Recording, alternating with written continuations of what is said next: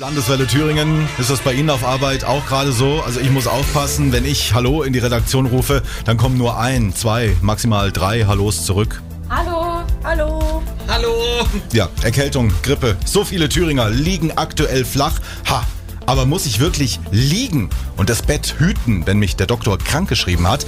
Thomas Dahmen, Anwalt für Arbeitsrecht in Gotha. Bin ich mit dem Krankenschein quasi zu Hause gefangen? Nein, das hängt ein bisschen von der Erkrankung ab. Ähm, wenn ich krank bin, heißt das nicht, dass ich zwingend nicht das Haus verlassen darf, sondern ich muss schauen, was mich ereilt hat. Also es ist ein Unterschied, ob ich einen grippalen Infekt habe oder ob ich mir das Bein gebrochen habe. Gehen wir mal von der Grippe aus und gehen mal so eine kurze Checkliste einfach durch. Einkaufen gehen? Ja, vor allen Dingen dann, wenn ich keinen habe, der mich unterstützen könnte. Wenn es mir allerdings richtig schlecht geht und ich Bettruhe verordnet bekommen habe, sollte ich diese auch einhalten. Es gibt ja auch die Möglichkeit, sich über die Krankenkasse da eine Haushaltshilfe zu besorgen. Disco, Kino, also so mit Freunden weggehen?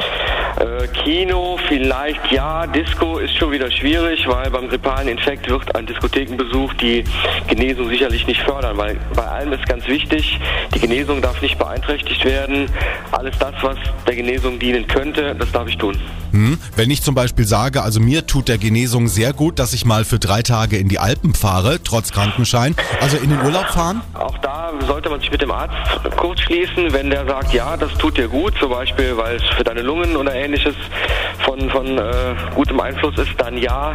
Aber da wäre ich auch ein bisschen vorsichtig mit. Also lange Flugreisen sind in der Regel bei einem grippalen Infekt zum Beispiel auch nicht zu empfehlen. Viele haben ja Angst davor, rauszugehen, vom Chef erwischt zu werden. Aber wann kann es wirklich zu einer Abmahnung oder vielleicht sogar Kündigung kommen? Also eine Abmahnung wäre dann denkbar, also das heißt bei einer Pflichtverletzung, wenn ich tatsächlich entgegen des Rates des Arztes das Bett verlasse oder wenn ich Dinge halt tue, wo ich schon davon ausgehen kann, dass das, wie gesagt, meine Genesung behindert. Also halten wir fest, auch bei gelbem Schein ist einiges erlaubt, nämlich all das, was die Genesung nicht beeinträchtigt. Gute Besserung an alle Schniefnasen in Thüringen.